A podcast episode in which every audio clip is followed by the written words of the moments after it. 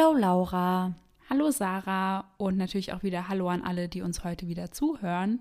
Wir müssen uns erstmal bei euch entschuldigen, denn wir sind etwas verspätet heute mit unserer Folge. Wir haben es zeitlich leider nicht geschafft, aber dafür versüßen wir euch euren Montag.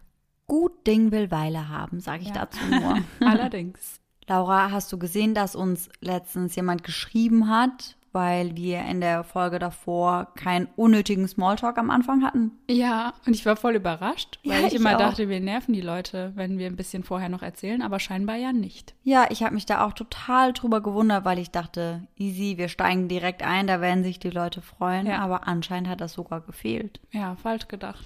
Ja, wirklich so. Aber dieses Mal haben wir sogar etwas wirklich Cooles zu verkünden. Wir dürfen noch nicht allzu viel sagen, aber ziemlich viele von euch wünschen sich ja noch regelmäßigeren Nachschub und Laura und ich haben da ein bisschen dran gearbeitet und haben da ein Konzept ausgearbeitet mit einer, ja, ich darf noch nicht zu viel verraten, aber sagen wir mit einer Agentur zusammen ja. und da wird auf jeden Fall bald was richtig Cooles auf euch zukommen. Ich freue mich schon wahnsinnig, wenn wir euch das endlich erzählen dürfen. Ja, ich freue mich auch drauf. Aber nicht mehr so lange, denn Anfang Februar können wir euch schon erzählen, um was es da genau geht. Genau. Und Anfang Februar startet das dann auch wirklich ja. direkt. Ja, und damit habt ihr dann auch euren True Crime Vorrat rund um die Zeit des Valentinstags gedeckt. Ja, perfektes Timing. Also ja. perfekter Zeitvertreib für den Valentinstag, würde ich mal behaupten. Ja, definitiv. Aber heute sprechen wir erst einmal über einen Fall, der in den letzten Wochen für Aufsehen gesorgt hat. Denn die grausame Tat von Lisa Montgomery resultierte in einer Hinrichtung durch die Giftspritze. Und dieses Urteil wurde kurz vor der Amtsaufhebung von Donald Trump vollstreckt, am 13. Januar diesen Jahres. Also erst vor knapp zwei Wochen. Montgomery war die elfte Person im bundesstaatlichen Todestrakt, die hingerichtet wurde, seit die US-Regierung letztes Jahr unter Präsident Donald Trump die Todesstrafe wieder eingeführt hat. Vor Trump hatte es seit 1963 nur drei Hinrichtungen auf Bundesebene gegeben. Die letzte Frau, die von der Bundesregierung hingerichtet wurde, war Bonnie Brown Hattie, die im Dezember 1953 zusammen mit ihrem verurteilten Komplizen Carl Austin Hall in die Gaskammer geschickt wurde weil sie den sechsjährigen Sohn eines wohlhabenden Autohändlers entführt und dann getötet hatten. Oh, das ist aber auch eine ziemlich heftige Methode. Ich finde die Gaskammer auch sehr extrem, mhm, muss ich sagen. Ja. Während der mittlerweile ja vereidigte Präsident Joe Biden die Todesstrafe auf Bundesebene abschaffen möchte, setzte die Trump-Administration aber offenbar alles daran, noch einige Kandidaten, die auf ihre Hinrichtung warteten, zu exekutieren. Also die haben sich wirklich beeilt, sage ich mal, dass noch viele Menschen, die im Todestrakt sitzen, na, im Endeffekt exekutiert werden, bevor er das Amt abgeben muss. Das finde ich richtig, richtig krass. Mhm.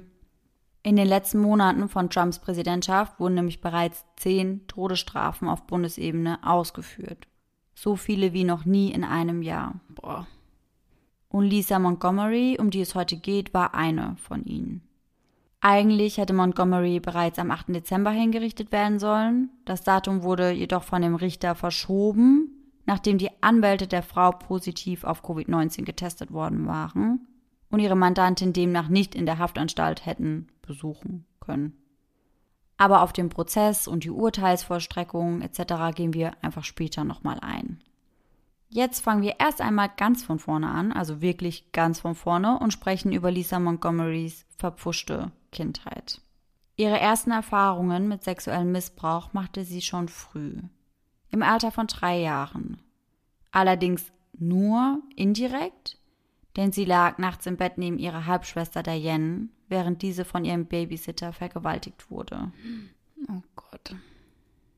Ja, und Montgomery lag wirklich, während dies geschah, so nah an ihrer Schwester, dass sie sie berühren konnte. Und vor allem mit drei Jahren weiß sie ja überhaupt nicht, was da gerade passiert. Überhaupt nicht. Im Alter von elf Jahren musste Montgomery dann leider selbst erfahren, wie es war, vergewaltigt zu werden. Ihr Stiefvater Jack war ein Säufer, der sich nach einer gewissen Menge Alkohol nicht mehr im Griff hatte. Immer wenn er zu tief ins Glas geschaut hatte, schlug er Montgomery und ihre Mutter. Irgendwann häufte sich das und dann begann er auch irgendwann, sie zu missbrauchen. Nach einer gewissen Zeit war es die Regel, dass er sie ein bis zweimal pro Woche vergewaltigte.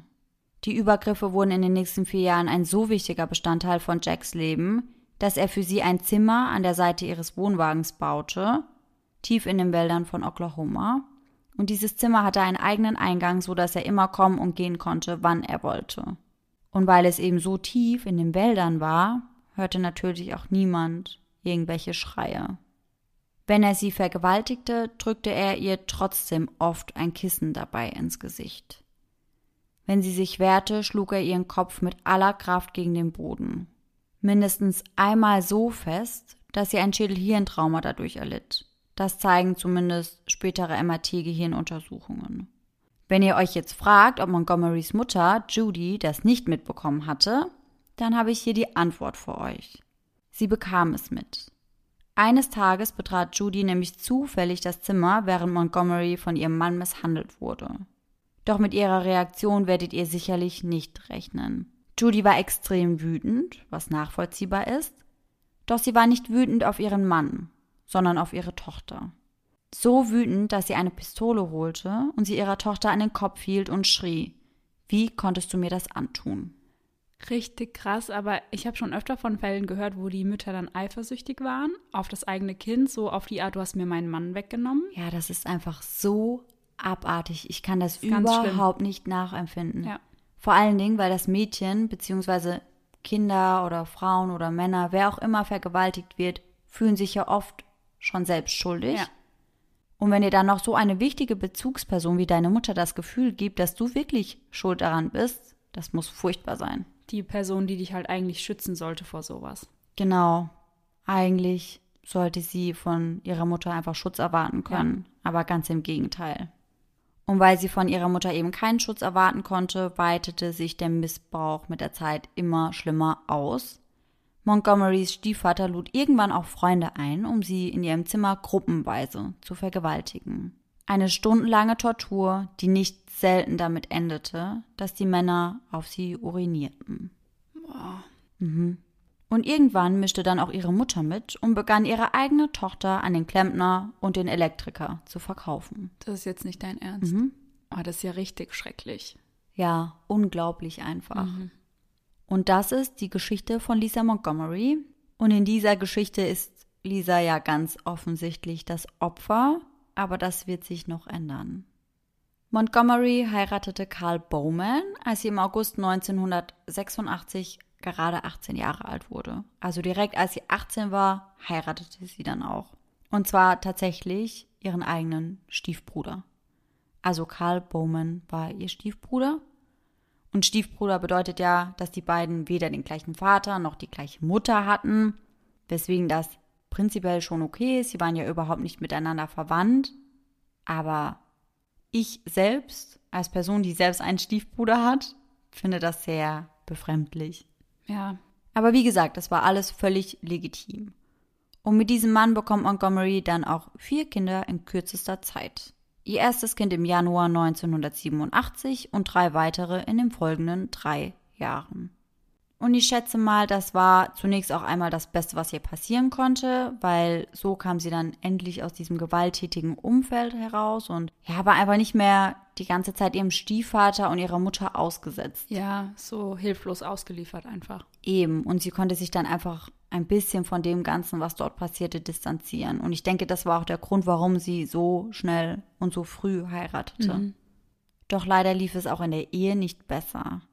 Lisas Ehemann begann irgendwann auch, sie zu missbrauchen. Und weil sie eben vier Kinder mit ihm hatte, fiel es ihr extrem schwer, die Ehe zu beenden. Doch auch hier kam Gott sei Dank irgendwann der Punkt, an dem sie einfach nicht mehr konnte und an dem sie dann gesagt hat, ich muss mich trennen. Außerdem wollte sie ja auch nicht nur sich selbst, sondern auch ihre vier Kinder schützen. 1998 trennte sich das Paar dann und ließ sich dann auch scheiden. Aber finde ich ja schon stark an der Stelle, weil man hört ja oft, dass es wirklich sehr schwer ist, sich von seinem mhm. gewalttätigen Partner zu trennen. Ja, auf jeden Fall. Ich kann mir wirklich vorstellen, dass das einfach daran liegt, dass sie ihre Kinder schützen wollte, weil sie eben weiß, wie es war, als Kind missbraucht zu werden und dass sie einfach nicht wollte, dass ihre Kinder dasselbe Schicksal mhm. haben wie sie. Man würde jetzt aber vielleicht erstmal vermuten, dass Lisa Montgomery die Nase voll von Männern hatte ich hätte das wahrscheinlich gehabt.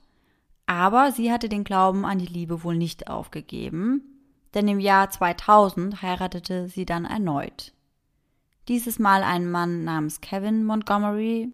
Auch diese Ehe war leider nicht komplett frei von Gewalt.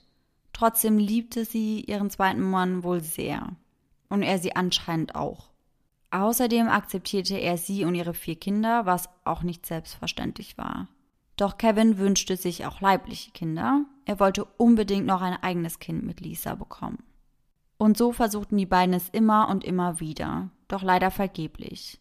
Entweder es funktionierte gar nicht, also sie wurde erst gar nicht schwanger, oder sie verlor das Baby direkt zu Beginn der Schwangerschaft wieder. Und das war natürlich eine harte Bewehrprobe für die junge Ehe, denn Kevin wollte wirklich unbedingt leibliche Kinder, also er hat da wohl sehr drauf beharrt. Und das hat Lisa Montgomery natürlich extrem unter Druck mhm. gesetzt. Und im Jahr 2004 wurde sie dann erneut schwanger und dieses Mal schien dann auch wirklich alles gut zu verlaufen. Natürlich freute das die ganze Familie, allen voran natürlich Kevin. Aber auch Lisa Montgomerys Freunde und sogar ihre Nachbarn gönnten ihr dieses Glück unendlich, nachdem sie die letzten Jahre ja so viel Pech gehabt hatte. Lisa und Kevin waren zu diesem Zeitpunkt extrem glücklich. Endlich würden sie ein gemeinsames Baby bekommen. Und deswegen stürzten sie sich dann auch recht früh in die Vorbereitungen. Sie kauften Babykleidung ein, Spielzeuge und renovierten das Zimmer. Sie konnten die Geburt ihres kleinen Wunders kaum abwarten. Obwohl es dem Baby sehr, sehr gut ging, also der Arzt meinte wohl, dass bei dem Baby alles in Ordnung ist. Ach, und es sollte übrigens ein Mädchen werden und es sollte im Dezember desselben Jahres auf die Welt kommen. Ja, aber wie gesagt, also obwohl bei dem Baby alles gut war, war etwas komisch an der Schwangerschaft. Denn mit zunehmender Zeit würde man ja erwarten, dass der Babybauch auch einfach mitwächst. Doch das war bei Lisa Montgomery irgendwie gar nicht der Fall. Sie sah überhaupt nicht schwanger aus. Hierbei muss man natürlich auch dazu sagen, dass das von Frau zu Frau ganz unterschiedlich ist. Manche Frauen sind einfach kugelrund und bei anderen fällt das gar nicht auf. Also ich habe auch schon mal von einem Fall gehört, wo eine Frau das auch erst im siebten Monat oder so mitbekommen ja, hat, dass genau. sie schwanger ist, weil sie auch einfach gar keinen richtigen Babybauch bekommen hat. Genau, das ist öfter mal der Fall, dass man eben einfach nicht so extrem rund wird. Ja. Und dann gibt es ja auch nochmal Unterschiede. Also bei Mädchen ist es ja öfter so, dass der Bauch nicht so groß wird und bei Jungs ist der Bauch dann schon meist recht groß. Also das ist wirklich von Schwangerschaft zu Schwangerschaft unterschiedlich. Ja. Aber bei Lisa war es eben schon extrem. Also auch gegen Ende der Schwangerschaft hatte sie wohl einen komplett flachen Bauch. Hm. Und diesen versuchte sie dann eben mit weiter Kleidung zu kaschieren, beziehungsweise vielleicht auch zu verstecken. Außerdem wirkte noch etwas komisch. Montgomery ging nämlich immer alleine zu den Arztterminen. Sie wollte nie, dass Kevin sie begleitete, und er wollte eigentlich schon sehr gerne mitgehen, aber sie hat ihm das nie erlaubt. Und auch ihr Ultraschallbild sah irgendwie merkwürdig aus, nicht wirklich echt. Aber das hat zu diesem Zeitpunkt auch niemand wirklich hinterfragt. Schließlich wussten ihr aktueller Ehemann, ihre Familie, ihre Freunde und die Nachbarschaft nicht, dass Lisa eine notorische Lügnerin war. Und vor allem, wenn du weißt, jemand hat schon ein paar Kinder verloren und mhm. hat es lange versucht, dann willst du da vielleicht auch nicht so nachbohren. Ja, das ist sehr anmaßend. Ja. Einfach, das machst du einfach nicht. Ja. Als würdest du einer Frau generell unterstellen, dass sie nicht schwanger ist oder ja. dass da irgendetwas nicht stimmt. Das machst ja, du nicht. Da kommst du ja gar nicht drauf, dass das so sein mm -mm, könnte. Mm niemals. Aber wie gesagt, dieser war wohl schon früher, auch als sie noch jünger war, eine notorische Lügnerin, die sich immer und immer wieder die absurdesten Geschichten ausdachte und diese dann wirklich bis ins kleinste Detail ausschmückte.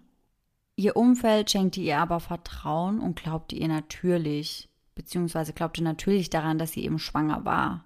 Aber in Wahrheit war sie gar nicht schwanger. Und sie konnte es auch gar nicht mehr werden, denn 1990 unterzog sie sich einer Turbinligatur. Das ist ein chirurgischer Eingriff, bei dem die Eileiter dauerhaft entweder blockiert oder entfernt werden.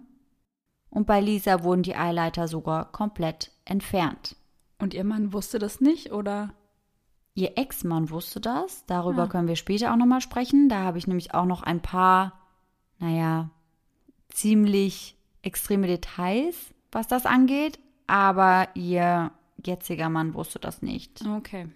Beziehungsweise anscheinend hatte ihm das mal irgendjemand aus Lisas Familie erzählt. Ich glaube, es war die Schwester oder die Mutter, ich bin mir nicht genau sicher, aber irgendjemand hat ihm das wohl mal gesteckt, aber Lisa meinte halt, das stimmt überhaupt nicht und er glaubte natürlich seiner Frau. Ja, ist ja klar. Also ich würde da auch eher meinem Partner glauben als Genau. irgendwem anderem. Ich auch.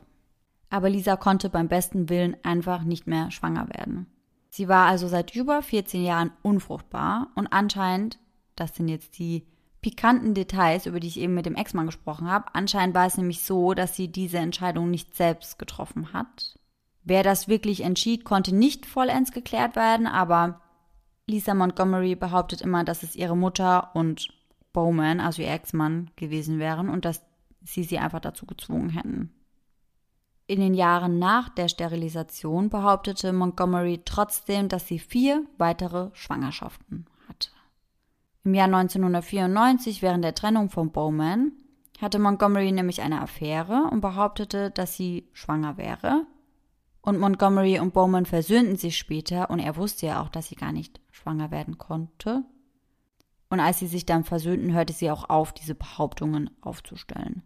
Sie ließ das Ganze dann einfach so im Sand verlaufen. Sie und Bowman ließen sich ja dann 1998 endgültig scheiden und im Jahr 2000, bevor sie und Kevin heirateten, erzählte sie ihm, dass sie schwanger sei und beabsichtigen würde, das Kind abzutreiben. Was natürlich auch nicht möglich war, aber das wusste Kevin ja nicht. Kevin gab ihr daraufhin 40 Dollar und die Schwangerschaft wurde einfach nie wieder erwähnt. Und das finde ich auch so abartig. Also er gab ihr 40 Dollar, dass sie das Kind abtreiben geht oder was? Würde mir ein Mann 40 Dollar hinstrecken oder egal was für eine Summe, damit ich mein Kind abtreiben gehe? Das finde ich auch krass. Also ich finde, wenn sie halt sagt, sie möchte das Kind nicht bekommen und er sagt, okay, ich Genau. unterstütze dich dabei und Genau. begleite dich und so, ist ja auch nochmal was anderes, als wenn die einfach jemand da Ja, das hier ist mal hinstreckt. 40 Dollar. Ja, Mach mal. wow. Mhm. Ich fand das auch irgendwie total abartig, Ja. weil das ist schon eine sehr, sehr große Entscheidung, Mhm, total. die Lisa natürlich in dem Moment gar nicht hätte treffen müssen, Ja. weil sie nicht schwanger werden konnte, aber das wusste er ja nicht. Ja, eben. Naja, auf jeden Fall wurde diese Schwangerschaft daraufhin dann nie wieder erwähnt. Im Jahr 2002 erzählte Montgomery ihren Freunden und ihrer Familie, dass sie wieder schwanger sei. Obwohl sie sagte, dass sie regelmäßig beim Arzt wäre, erlaubte sie Kevin wieder nicht, die Termine wahrzunehmen. Ihr Arzt sagte aus, dass er Montgomery wegen Knöchelschmerzen und einer Erkältung behandelt hatte. Aber er bot ihr überhaupt keine Schwangerschaftsvorsorge an. Montgomery behauptete aber das Gegenteil. Als der angebliche Fälligkeitstermin verstrichen war, erzählte Montgomery Kevin dann, dass das Baby gestorben sei und dass sie seinen Körper der Wissenschaft gespendet hätte. Was? Ja, so abartig. Und dann behauptete Montgomery eben im Frühjahr 2004 erneut, dass sie schwanger sei. Ich frage mich halt, was erhofft man sich denn davon? Ich weiß nicht, ob das vielleicht einfach Aufmerksamkeit ist und dass die Leute eben, naja, Interesse an ihr haben, dass sie sich mit ihr freuen. Ja. Ich glaube, das hat schon viel mit Aufmerksamkeit einfach zu tun, die man sich dadurch erhofft. Ja, klar, weil dann kümmert sich ja jeder um dich. So. Ja, eben. Im Herbst 2004 war Montgomery allerdings in einem Sorgerechtsstreit mit Bowman verwickelt, also mit ihrem Ex-Mann. Und er wusste ja, dass Montgomery gar nicht in der Lage war, schwanger zu werden, aber dass sie dennoch behauptete, dass sie eben schwanger sei. Er und seine Frau schickten E-Mails an Montgomery, in denen sie ihr mitteilten, dass sie planen, ihren Betrug aufzudecken und ihn im Sorgerechtsverfahren gegen sie zu verwenden. Und Montgomery sagte dazu wohl nur, dass sie ihnen das Gegenteil beweisen würde.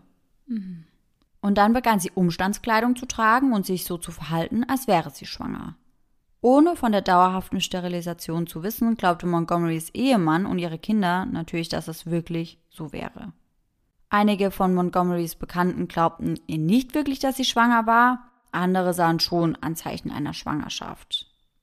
Und sie wollte ihr Lügenkonstrukt aus, ich versuche schwanger zu werden, über ich bin es, aber ich habe das Kind verloren, bis hin zu dieses Mal ist alles gut, aufrechtzuerhalten. Lisa wollte wirklich unbedingt noch ein Kind mit Kevin und ihren Ehemann wollte sie natürlich auch nicht enttäuschen. Und deshalb dachte sie sich diese Geschichte eben einfach aus. Es war natürlich klar, dass die Leute um sie herum irgendwann Verdacht schöpfen würden. Spätestens dann, wenn sie nach neun Monaten ohne Baby dastehen würde. Ja, da habe ich nämlich auch gerade dran gedacht, weil spätestens da fliegt's ja auf. Eben. Also es gibt ja einfach eine Deadline für diese Lüge. Sie kann sie nicht ewig durchziehen. Und sie wollte dieses Mal auch nicht wieder eine Fehlgeburt vortäuschen. Sie wollte ein Baby. Und der angebliche Geburtstermin setzte sie natürlich extrem unter Druck, denn so wie wir eben schon gesagt haben, gibt es für diese Lüge einfach eine Deadline. Und bis dahin musste sie ja von irgendwo ein Baby auftreiben, sonst würde ihr ganzes Lügenkonstrukt ja zusammenbrechen. Im April 2004 lernte Montgomery dann Bobby Joe Stinnett bei einer Hundeausstellung kennen. Zu dieser Zeit war Bobby Joe 23 Jahre alt und lebte gemeinsam mit ihrem Mann in Skidmore, Missouri. Beide Frauen beschäftigten sich nämlich mit der Zucht von Rattenterriern und lernten sich dann nochmal online über ein Nachrichtenportal eben zu diesem Thema kennen. Bobby Joe hatte eine eigene Website, um für ihr Happy Haven Farms zu werben, ihr Hundezuchtunternehmen. Und dieses Hundezuchtunternehmen befand sich in ihrem Haus in Skidmore. Und die Website enthielt sehr viele schöne Bilder von Bobby Joe und von all ihren Hunden. Und da machte Bobby Joe einen großen Fehler. Nachdem sie im Frühjahr 2004 schwanger wurde, teilte sie diese Nachricht mit ihrer Online-Community, zu der auch Montgomery gehörte. Im Dezember 2004 war Bobby Joe dann im achten Monat schwanger. Es war ihre allererste Schwangerschaft und sie und ihr Mann waren beide überglücklich, aber auch total aufgeregt. Sie begann ebenfalls schon sehr früh alles vorzubereiten und einzukaufen für ihr kleines Mädchen, das Ende des Jahres zur Welt kommen sollte. Unter dem Pseudonym Darlene Fischer nahm Montgomery dann am 15. Dezember 2004 per Sofortnachricht Kontakt zu Bobby Joe auf. Diese hatte aktuell nämlich einen Welpenwurf zu verkaufen und Montgomery bekundete Interesse am Kauf eines Welpen. Und dann erzählte ihr Montgomery, als Darlene Fischer natürlich, dass sie ebenfalls schwanger sei. Und das war natürlich direkt die erste Gemeinsamkeit. Die beiden Frauen waren schwanger und würden bald ein Mädchen zur Welt bringen und die beiden liebten Hunde. Die beiden Frauen verstanden sich also auf Anhieb extrem gut und tauschten sich aus. Irgendwann ging es hierbei aber gar nicht mehr um den Welpenwurf, sondern vielmehr um die Schwangerschaft der beiden. Und weil sich die beiden ebenso gut verstanden, vereinbarten sie dann ein Treffen für den nächsten Tag. Montgomery lebte zu diesem Zeitpunkt ja in Melbourne, Kansas, sagte zu Bobby Joe aber, dass sie aus Fairfax, Missouri kommen würde. Und das ist eine Stadt in der Nähe von Skidmore, wo Bobby Joe ja mit ihrem Mann zusammen lebte. An diesem Abend erzählte Bobby Joe ihrem Mann und ihrer Mutter Becky Harper dann genau das. Eine Frau aus Fairfax würde am nächsten Tag vorbeikommen und sich die Welpen ansehen. Am 16. Dezember fuhr Montgomery dann von Melbourne nach Skidmore. Und das ist tatsächlich nicht gerade nebenan, sondern gute 180 Kilometer entfernt. Gegen 12.30 Uhr kommt sie dann am Haus von Bobby Joe an, unter dem Vorwand eben einen ihrer Welpen kaufen zu wollen. Und zu diesem Termin war Bobby Joe alleine zu Hause. Ihr Mann war nicht daheim. Doch Bobby Joe machte sich da überhaupt keine Sorgen, schließlich hatte sie sich ja extrem gut mit Montgomery verstanden. Was sie nicht wusste, Montgomery trug ein scharfes Küchenmesser und eine weiße Kordel in ihrer Jackentasche. Die Frauen brachten zunächst einmal die Welpen nach draußen und spielten etwas mit ihnen. Gegen 14.30 Uhr erhielt Bobby Joe dann einen Anruf von ihrer Mutter und bestätigte ihr, dass sie sie um 15.30 Uhr von der Arbeit abholen würde und sie dann nach Hause fahren würde. Und nochmal ganz kurz, also sie kannte Montgomery quasi von dieser Online-Community, aber hatte sie halt noch nie live gesehen. Sie haben sich wohl mal bei einer Hundeshow gesehen, Ah, stimmt. Mhm. aber sie waren nicht wirklich richtig vertraut oder bekannt miteinander. Also hat sie sie nicht erkannt dann in dem Moment. Gehe ich nicht von aus. Beziehungsweise vielleicht hat sie sie ja auch erkannt, konnte aber nicht zuordnen, dass sie eigentlich gar nicht Darlene Fischer heißt. Ja. Einige Zeit nach dem Telefonat, das Bobby Joe mit ihrer Mutter führte, griff Montgomery sie dann an. Und jetzt geht ein richtiger Albtraum für Bobby Joe los. Und ich finde das auch wirklich extrem brutal und extremst abartig.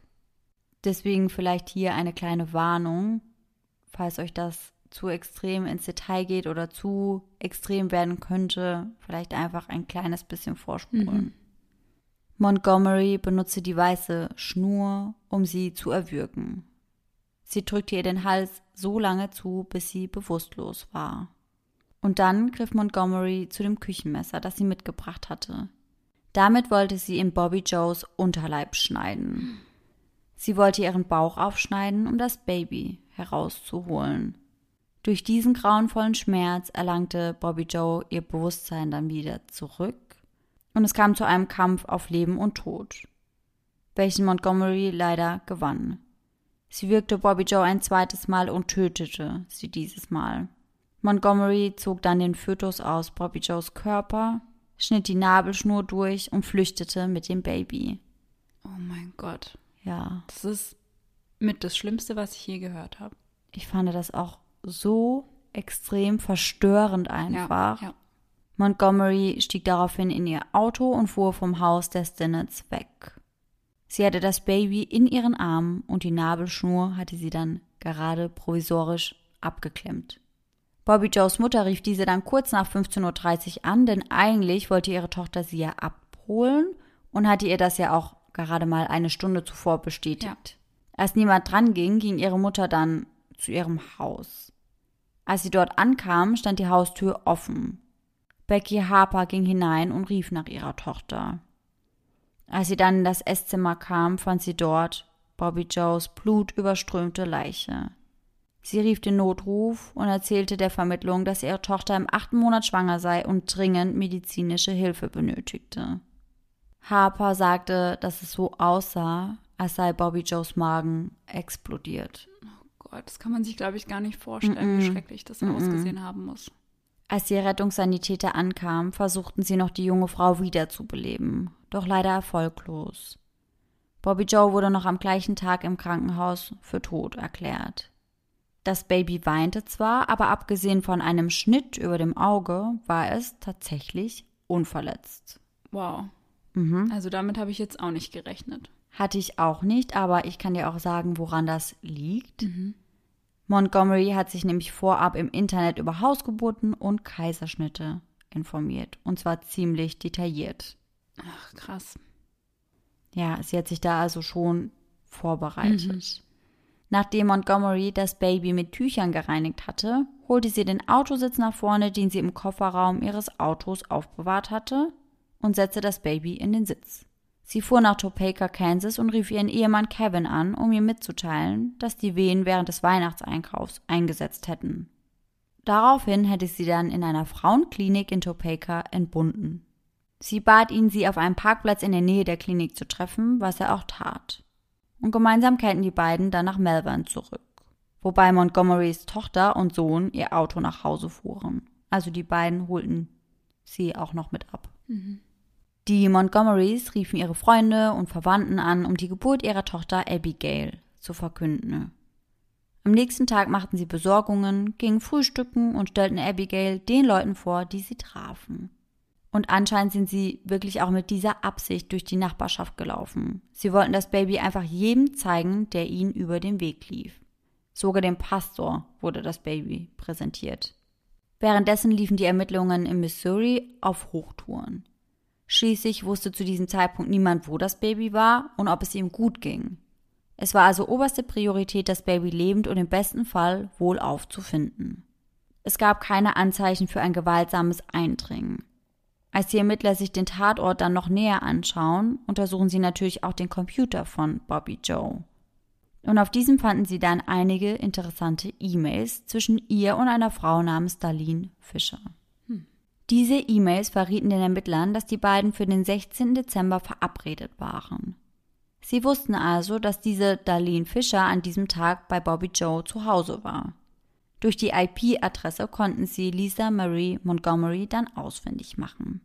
Die Behörden glaubten nun, dass Montgomery sich als Kundin ausgab, einen Besuch im Haus ihres angeblichen Opfers arrangierte und sie dann im Endeffekt überfallen hat. Kurz nachdem Lisa Montgomery und ihr Mann dann am 17. Dezember von einem Spaziergang nach Hause zurückkehrten, klopften Polizeibeamte an ihre Haustür. Kevin öffnete die Tür und bat die Beamten ins Haus. Montgomery saß auf der Couch und hielt das Baby im Arm. Der leitende Ermittler, Randy Strong, erklärte, dass sie den Mord an Bobby Joe Stinnett untersuchten. Er fragte nach dem Baby und Montgomery sagte, dass sie in einer Frauenklinik in Topeka entbunden hätte. Sie bat Kevin, die Entlassungspapiere aus seinem Truck zu holen. Kevin durchsuchte den Truck, aber natürlich konnte er keine Papiere mhm. finden. Strong bat dann darum, mit Montgomery außerhalb des Hauses sprechen zu können. Montgomery erlaubte einem der Beamten, das Baby kurz zu halten und begleitete Strong daraufhin nach draußen. Sie erklärte, dass ihre Familie einige finanzielle Probleme hatte, so dass sie ohne Wissen ihres Mannes mit der Hilfe von zwei Freundinnen zu Hause entbunden hatte. Sie hätten sich die Krankenhauskosten einfach nicht leisten können. Auf die Frage nach den Namen der Freunde antwortet Montgomery, dass sie nicht bei ihr zu Hause gewesen seien, aber telefonisch erreichbar gewesen wären, falls sie Probleme bei der Geburt des Babys gehabt hätte. Weil man da ja auch noch so locker easy telefonieren kann, während man gerade ein Kind auf die Welt bringt. Ja, easy peasy. Gar kein Problem. Mhm. Aber es kommt noch besser. Sie sagt nämlich, dass sie in der Küche entbunden habe und die Plazenta in einem nahegelegenen Bach entsorgt hätte. Einfach so verstörend. Also, wie kommt man auf sowas? Mhm. Wie? Hm. Ich finde das so abartig. Ja, absolut.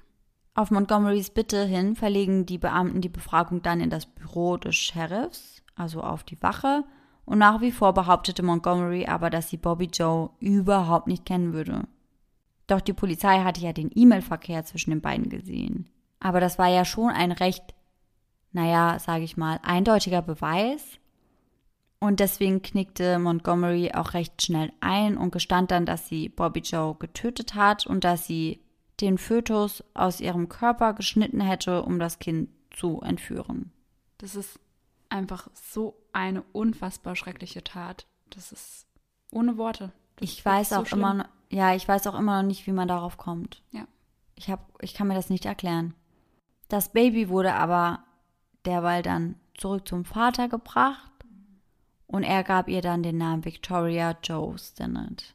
Aber es ist ja immerhin schön, dass er dann seine Tochter wieder zurück hatte und ja, auf jeden Fall. beide verloren hatte, weil das ist schon so ein schlimmer Schicksalsschlag und so hat er zumindest seine Tochter noch. Genau, und ich denke auch, sie wird ihn ja auch immer an seine Frau ja. erinnern. Mhm. Montgomery wurde dann der Entführung mit Todesfolge mit dem Zusatz auf besonders grausame Weise angeklagt. Sie versuchte zunächst einmal die Todesstrafe mit dem Einspruch abzuwenden, dass die Staatsanwaltschaft ja überhaupt nicht beweisen könnte, dass die Entführung des Babys den Tod der Mutter zur Folge gehabt hätte. Ähm, bitte was? Ja. Dieser Einspruch wurde auch recht schnell abgelehnt. Mhm, Überraschend. Ja. Deswegen konzentrierte sich ihre Verteidigung dann darauf, sie als unzurechnungsfähig erklären zu lassen. Der Sachverständige der Staatsanwaltschaft erklärte jedoch, dass Montgomery zur Tatzeit unter keiner psychischen Krankheit gelitten hätte, welche ihre Fähigkeit beeinträchtigt hätte, das Ausmaß ihrer Straftaten eben zu erkennen. Die Verteidiger stellten sie als Opfer dar und sagten, dass sie an einer schweren Geisteskrankheit leiden würde, dass sie Wahnvorstellungen gehabt hätte, dass sie eben wirklich gedacht hat, dass sie schwanger wäre und dass diese, naja, Überzeugung eben bedroht wurde, auch durch ihren Ex-Mann und dass sie deswegen in einem traumähnlichen Zustand gewesen wäre, als die Tötung stattfand. Sie argumentierten auch, dass sie eine posttraumatische Belastungsstörung hatte und dass das eben durch den physischen, psychischen und sexuellen Missbrauch in ihrer Kindheit hervorgerufen wurde. Die Staatsanwaltschaft sagt aber, dass sie nicht von so einer Desillusion getrieben wurde, sondern eher von der Angst, weil sie eben glaubte, dass ihr Ex-Mann aufdecken würde, dass sie überhaupt gar nicht schwanger ist und auch nicht mehr schwanger werden kann. Und dass sie eben Angst gehabt hätte, dass sie dadurch das Sorgerecht für die zwei Kinder verlieren würde, um die es eben in dem Sorgerechtsstreit ging, und dass sie vielleicht so auch noch ihren aktuellen Mann Kevin verlieren könnte. Sie sagen ganz klar, dass Montgomery diesen Mord und die Entführung plante, dass sie sich Mühe gab, diese Planung zu vertuschen, nachdem sie gefasst wurde, und dass es eben mit Vorsatz passiert ist. Ja, allein schon, weil du ja vorhin auch gesagt hast, dass sie sich da informiert hat über Hausgeburten und über Kaiserschnitte genau, und so weiter. Unter anderem. Und der Staatsanwaltschaft sagt eben ganz klar, sie weiß, dass sie nicht schwanger ist oder dass sie nicht schwanger war. Es ist keine Desillusion, es ist eine Täuschung und es ist Manipulation. Als Montgomerys angeblicher Geburtstermin am 13. Dezember 2004 näher rückte, begann sie im Internet über Bobby Joe zu recherchieren und verschiedene Aspekte der Geburt eines Kindes zu untersuchen. So wie du eben schon gesagt hast, hat sie sich damit ja vorab extrem beschäftigt. Die Verteidigung stellte diese Bemühungen als Beweis dafür dar, dass sie glaubte, schwanger zu sein, und die Staatsanwaltschaft bezeichnete dies aber als Beweis für Vorsatz. Mhm. Auch dass Montgomery in ihrer Jackentasche ein weißes Seil oder eine weiße Schnur hatte, um Bobby Joe zu erwürgen, und ein Messer aus rostfreiem Stahl, um das Baby herauszuschneiden, sei der absolute Beweis, dass das keine impulsive Tat war, ja. sondern eben Vorsatz. Mhm. Und auch folgende Handlung bezeichnen sie als Beweis dafür, dass Montgomery vorsätzlich gehandelt hat. Als sie nämlich aus ihrem roten Toyota am Haus von Bobby Joe ausstieg, zog sie ihren Ehering aus und ließ ihn im Auto liegen. Grund dafür könnte natürlich sein, dass sie den Ring nicht mit Bobby Joes Blut beflecken wollte. Und diese Einschätzung bestätigt auch ein Psychiater, der sich das Ganze genauer angeschaut hat. Dieser Psychiater, er heißt Dr. Park Dietz, geht außerdem darauf ein, dass Montgomery ein Ultraschallfoto eines Babys aus dem Internet kopiert hatte und ihren Namen darauf bearbeitet hatte. Das war ein wichtiger Teil des Falles, denn er sagt, dass das Ultraschallbild eines der wichtigsten Beweismittel war, um zu zeigen, dass die Angeklagte sehr wohl wusste, dass sie selbst nicht schwanger war. Dr. Park Dietz sagt abschließend vor Gericht, es ist meine Meinung innerhalb einer angemessenen medizinischen Gewissheit, dass die Beklagte zum Zeitpunkt des Mordes und der Entführung nicht an einer schweren psychischen Krankheit oder einem Defekt litt. Ein weiterer Psychologe, Dr. Daniel Mattel, wurde von den Staatsanwälten angeheuert und er sagte aus, dass Montgomery einen überlegenen bzw. überdurchschnittlich hohen IQ hatte. Außerdem erzielte sie eine äußerst niedrige Punktzahl bei einem Test, der messen sollte, ob sie ein Psychopath war. Von dem Test habe ich schon mal gehört. Ja, ich auch. Und anscheinend war sie sehr, sehr weit weg von der Definition Psychopath. Aber der Test, den Martell durchführte, zeigte, dass Montgomery gerissen und manipulativ war dass sie eine pathologische Lügnerin war, dass es ihr an Reue fehlte, dass sie unverantwortlich war, dass sie keine Verantwortung übernehmen konnte und dass sie ein promiskuitives Sexualverhalten zeigen würde, obwohl er anerkannte, dass sie als junger Teenager eben Opfer von sexuellen Übergriffen durch ihren Stiefvater wurde. Und das heißt was genau? Das bedeutet, dass sie sich eigentlich sexuell nicht binden möchte, beziehungsweise dass sie eben kein Interesse daran hat, einen festen Partner zu haben, was mhm. das Sexuelle angeht. Und ja, dass es eigentlich so in die Richtung geht, dass sie viele wechselnde Partner hat, ohne Interesse an einer wirklich ernsten Partnerschaft. Okay. Aber das ist ja eigentlich bei ihr gar nicht unbedingt der Fall gewesen. Nee, habe ich mich auch gerade gefragt, aber ja. Ich weiß auch nicht, warum er ihr das dann im Endeffekt quasi diagnostiziert oder woher das kommen kann. Irgendwelche aber Gründe wird es wahrscheinlich haben. Ja, ich kann mir halt nur vorstellen, dass das irgendwas damit zu tun hat, dass sie ja im recht jungen Alter von vielen unterschiedlichen Männern ja. missbraucht wurde, weil ihr Stiefvater ja auch immer seine Freunde mitgebracht mhm. hat. Aber wie sich das dann im Endeffekt auf ihr späteres Sexualleben bzw. ihr Sexualverhalten ausgeübt hat, das ist, glaube ich, schwierig zu sagen mhm. für uns. Ja. Daraufhin wurde Montgomery dann von der Jury gemäß der Anklage für schuldig befunden und 2007 vom Gericht zu Tode verurteilt. Ein Berufungsverfahren in 2011 bestätigte das Urteil nur noch einmal. Das US-Justizministerium entschied 2020 in ihrem Fall sowie bei zwölf anderen zum Tode verurteilten Häftlingen, dass die Hinrichtungen vollzogen werden sollen. Die zu diesem Zeitpunkt 52 Jahre alte Montgomery sollte am 12. Januar 2021 hingerichtet werden. Nur wenige Stunden vor der Vollstreckung ihres Todesurteils im US-Bundesstaat Indiana gewährt ein Bundesrichter ihr eine erneute Anhörung. Der Tag ihrer Hinrichtung durch eine Giftspritze wurde damit zunächst einmal auf unbestimmte Zeit verschoben. Ihre Anwältin Kelly Henry sagt, dass das Gericht die Hinrichtung von Lisa Montgomery zu Recht gestoppt hätte. Sie leide nach jahrelangen sexuellen Misshandlungen unter einer schweren psychischen Erkrankung. Denn im Gefängnis wurden bei Montgomery unter anderem bipolare Störungen, eine posttraumatische Belastungsstörung, Angstzustände und Depressionen, Psychosen und Stimmungsschwankungen, Dissoziation und Gedächtnisverlust diagnostiziert. Oh, das ist aber einiges. Eben. Ihre Anwältin plädierte daher auf den achten Zusatzartikel der Verfassung. Der verbietet es nämlich, Menschen mit geistiger Behinderung hinzurichten. Der geistige Zustand von Montgomery würde sich verschlechtern und deswegen suchten sie nach einer Möglichkeit, ihre Behinderung in diesem Fall zu beweisen.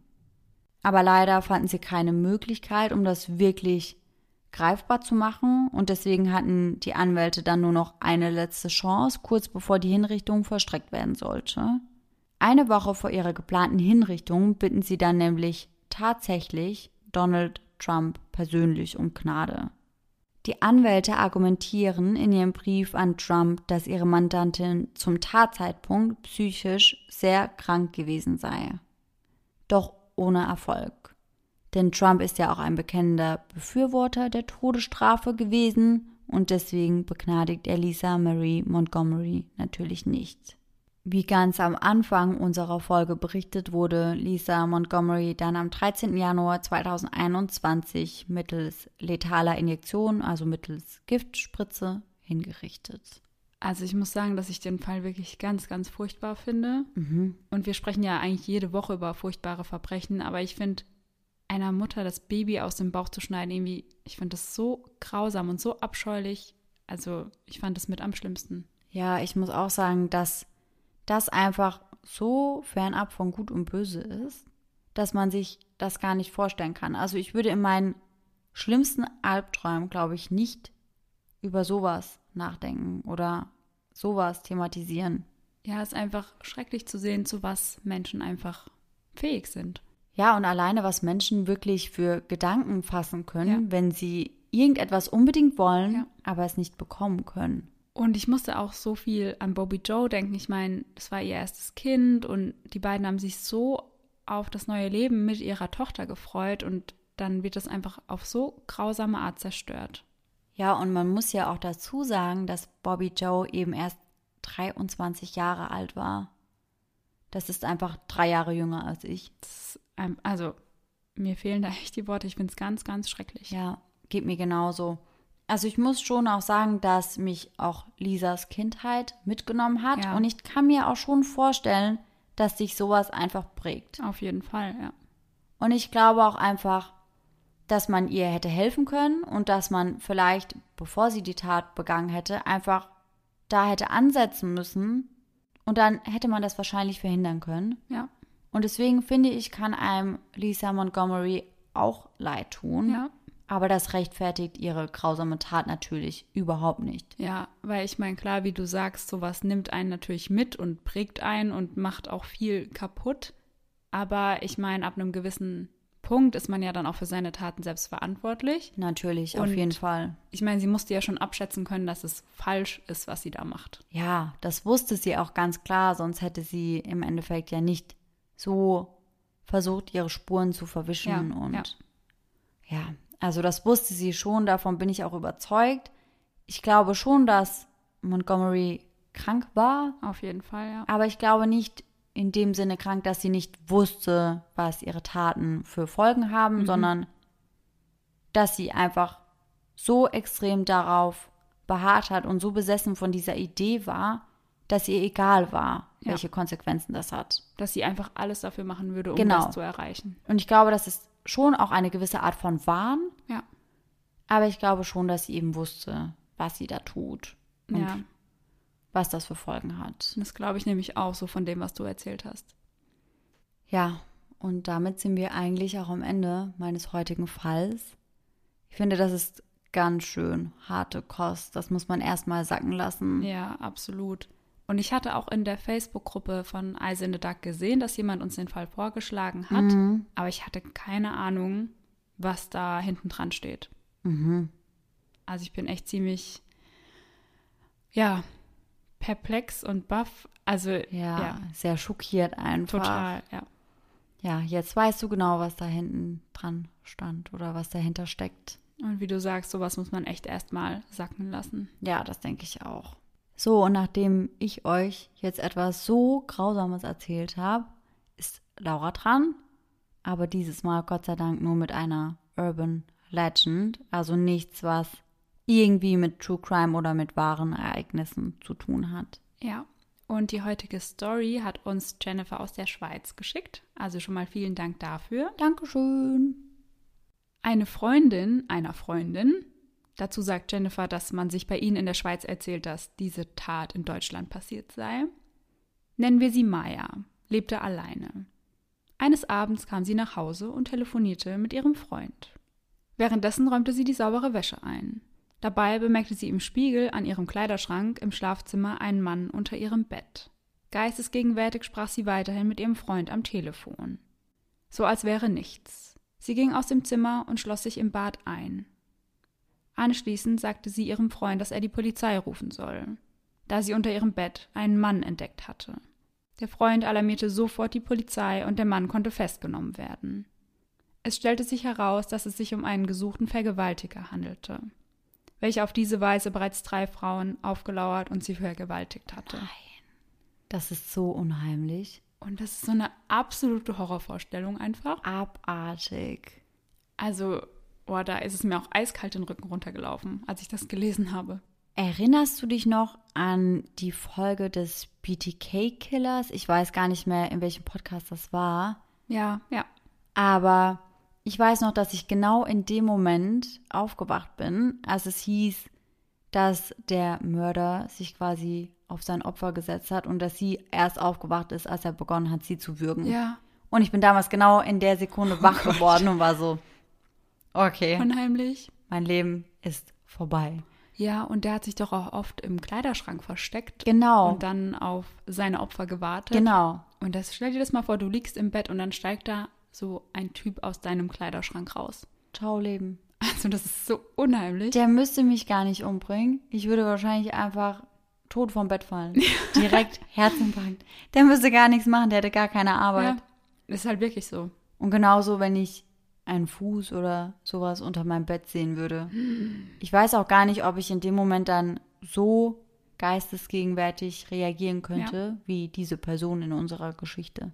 Also ich bin ja froh, dass ich unter meinem Bett so Boxen habe, Unterbettboxen, sage ich mal. Da kann sich gar keiner hinlegen. Also die Gefahr ist schon mal eliminiert. Ja, stimmt. Und damit jemand unter mein Bett passen würde, da müsste er schon ganz schön schmächtig sein. Und da müsste ich wahrscheinlich auch gar keine Angst haben. Nee, also wer unter deinem Bett passt, der kann ich, glaube ich, nicht töten. Nee, ich glaube, das wäre keine Gefahr. Nee. Aber trotzdem, ich würde so einen Herzinfarkt bekommen. Ja. Ja, Ihr müsst uns mal sagen, ob ihr die Geschichte kanntet, ob ihr die auch schon mal gehört habt. Vielleicht ist es ja einer Freundin, einer Freundin, einer ja. Freundin passiert. Und dann sind wir auch schon am Ende unserer Folge angelangt. Wir hoffen, dass ihr alle nächsten Sonntag wieder mit dabei seid. Mhm. Und bis dahin, schöne Träume. Bis dann. Tschüss. Tschüssi.